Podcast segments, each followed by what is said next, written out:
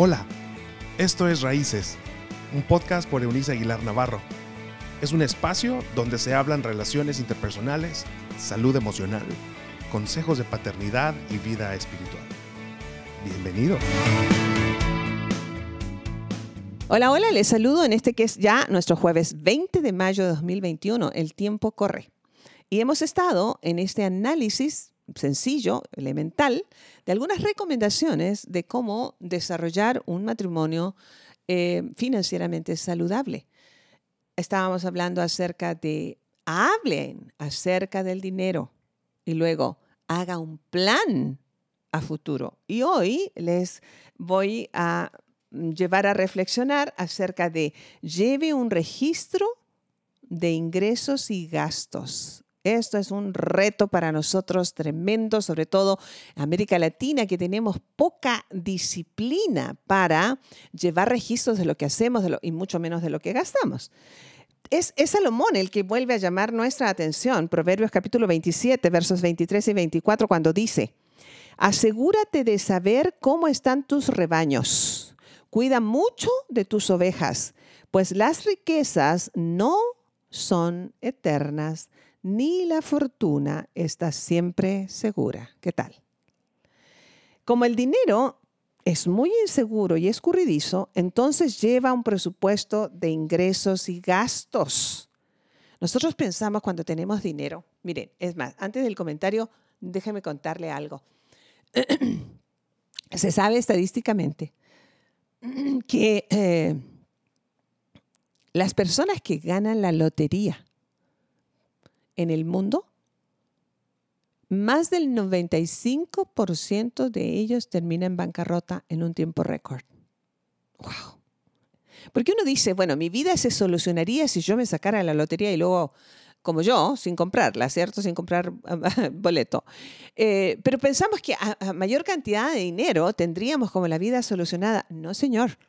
Si nosotros no, somos personas con un concepto elemental de administración, vamos a fracasar. Y en este caso es imprescindible llevar un registro de cuánto ingresa a mi casa y de cuánto estoy gastando. ¿Por qué? Porque de lo que ingresa debiera depender mi gasto. Lamentablemente, sobre todo en América Latina y en el caso ah, del que yo conozco, más palpable es el mundo hispano en eh, los Estados Unidos, em, que es este, esta población que está inmersa, ahogada en deudas.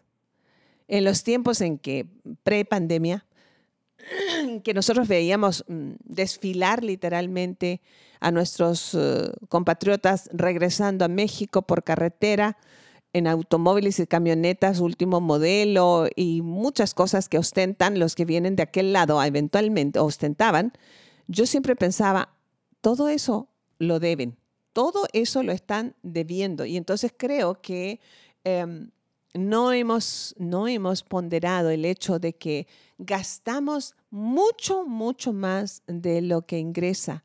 Usted es esclavo, dice, dice el texto bíblico, que somos esclavos de los ricos y también nos volvemos esclavos de aquel que a quien le, le pedimos prestado.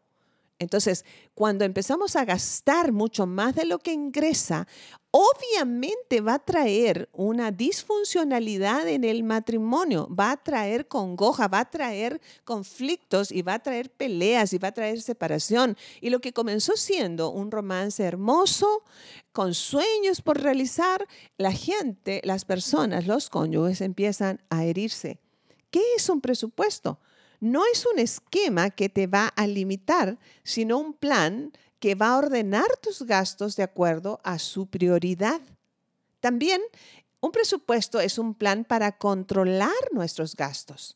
Unas finanzas sanas dependen de la disciplina en el gasto y no en la insuficiencia del ingreso. Es decir, las personas seguimos creyendo, y permítame que insista en este punto, que cuanto más ingresos tenga, la voy a pasar mejor.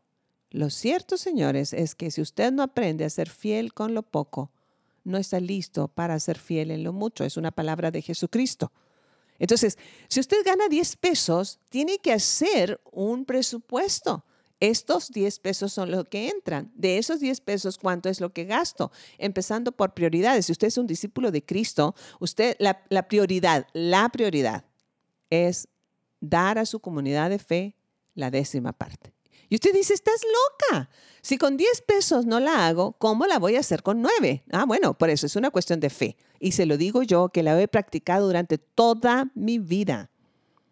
Es mejor 9 pesos con la bendición de Dios que, la, que, que 10 pesos sin esa bendición. Así te lo pongo. Número uno, entonces, en ese presupuesto es dar mi diezmo a la comunidad de fe o al lugar donde estoy recibiendo alimento espiritual. Así funciona. Mi siembra en ese sentido es elemental porque la generosidad se desata en, el momento, o sea, la bendición económica se desata en el momento en que yo me vuelvo generoso. Así que hace un presupuesto eh, para controlar esos gastos y ah, prioriza, pues, eh, ah, lo que va a salir dependiendo de lo que ingresa. Tres preguntas para un presupuesto. ¿Cuánto gasto? ¿En qué gasto? ¿En qué debo recortar esos gastos? ¿Cuánto utiliza en telefonía celular? ¿Cuánto utiliza en cable para la televisión? ¿Cuánto utiliza uh, de, la pérdida del mal manejo y administración del agua, de la luz? ¿O está eh, rentando una casa en un lugar que es que, es caro para el presupuesto que usted tiene, para el ingreso que usted tiene, o acaba de sacar un automóvil nuevo si usted no lo puede financiar. Entonces, tiene que hacerse esas preguntas. ¿Cuánto es lo que gasto? ¿Dónde lo estoy gastando? ¿Y dónde puedo recortar? Y aquí también le paso cuatro recomendaciones o consejos en este asunto.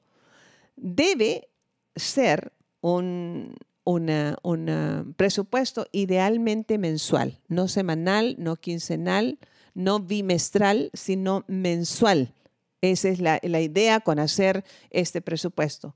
Debe entrar el pago de deudas y el fondo destinado al ahorro, servicios y emergencias y a la inversión, el aumento del patrimonio. Mire, se lo voy a poner en español. Usted debe poner en ese presupuesto ¿Cuánto? Porque usted tiene ya, recuerda, puso allí, debo. Recibo 10 pesos y estoy debiendo 30. ¿Cómo hago para deshacerme de esa deuda? ¿Cuántos pesos o centavos tengo que estar separando semanalmente para cubrir ese gasto, esa, esa, deuda? Pero también estoy separando el 5% de lo que recibo para un ahorro permanente Amigos míos, la disciplina del ahorro es eso, una disciplina. No tiene que ver si usted tiene, tiene dinero o no. Por favor, no espere tener dinero para ahorrar. Lamentablemente en América Latina nosotros no hemos desarrollado esa disciplina. En mi comunidad de fe, durante el tiempo de pandemia, por supuesto los ingresos descendieron abruptamente, se lo digo como testimonio. ¿Sabe qué nos ayudó a mantenernos y a salir adelante en todo este tiempo? La disciplina del ahorro. No le debemos nada a nadie y se ahorra semanalmente para estar supliendo las necesidades de nuestra comunidad de fe. Hay familias que se sostienen de ah, los ingresos a la comunidad de fe, por lo menos seis de ellas. Entonces, ¿cómo haríamos si no tuviéramos un ahorro? Usted tiene que aprender a ahorrar una pequeña parte de lo que recibe. Si recibe los 10 pesos, póngale 10 centavos al ahorro. Parece que no son importantes hasta que se junta, por eso es ahorro. Número 3, determine la capacidad de pago que tengas. ¿Podré comprarme ese labial? ¿Podré comprar esos zapatos? Eh, ¿Podré comprar eh, lo que sea que usted quiera comprar? ¿Lo voy a poder pagar? Realmente, entonces determine cuál es su capacidad de pago. Y número cuatro, si encuentras que tus gastos superan los ingresos, tienes que hacer los ajustes necesarios. Devuelva el carro que no puede seguir pagando o véndalo y, retribuya ese dinero a, la agencia o em, devuelva ese, ese, aparato, no sé, que haya comprado, a lo mejor de aire acondicionado, qué sé yo. Em, mucha de la ropa que, que, tenemos ya no la necesitamos y queremos un par de zapatos más o con los niños un juguete más que me parece tan absurdo. Los niños tienen suficiente con lo que tienen. Yo soy, un, soy abuela de cinco nietos maravillosos y eh, por lo general eh, las abuelas regalan chocolates y regalan juguetes. Bueno, yo no soy así. En todo caso, regalo libros pero creo que un juguete más es innecesario. Los niños tienen demasiado. Ayúdeles a desarrollar creatividad, no les dé todo en la mano con sus hijos y con sus nietos. Así que encuentre estas cuatro cosas. Debe ser el, plan, este, este, presupuesto, debe ser idealmente mensual, debe entrar el pago de sus deudas, una cantidad al ahorro y algo que le ayude a crear un patrimonio como familia. Número tres, determine la capacidad de pago que tiene y encuentre dónde arreglar esos gastos y para poder salir de ellos, hacer los ajustes necesarios. Dios y Padre, en esta hora, una vez más, enos aquí con todo un tema que es una problemática grave en nuestro matrimonio, que nos ha robado el placer de disfrutarnos el uno al otro. Estamos discutiendo casi siempre por cuestiones financieras, nos perdemos el privilegio de sonreír, de perdonar, de abrazar, de tocarnos el uno al otro con ternura, con respeto, con asombro, porque hay asuntos financieros atorados. Lamentamos mucho haber sido hasta hoy tan irresponsables, pero también tomamos hoy de tu ah, corazón la sabiduría para hacer las cosas de nuevo. Podemos reinventarnos siempre en ti. Gracias por llevarnos a esta reflexión. Recibimos todas estas cosas en el nombre del Padre, del Hijo y del Espíritu Santo y muchas gracias porque siempre te quedas. Así amigos, nos escuchamos mañana en nuestra última entrega de esta semana de reflexiones acerca de cómo desarrollar un matrimonio financieramente saludable. Hasta entonces, chao, chao. Gracias por habernos acompañado en este episodio de Raíces. Te invitamos a que te suscribas en la plataforma de tu preferencia y también que puedas compartir con aquellos que están en tu mundo de este contenido. Puedes seguir conectado a través de la página web www www.euniceaguilar.com. También en Facebook, búscanos como Raíces Familias Estables y en Instagram como arroba Eunice Aguilar N.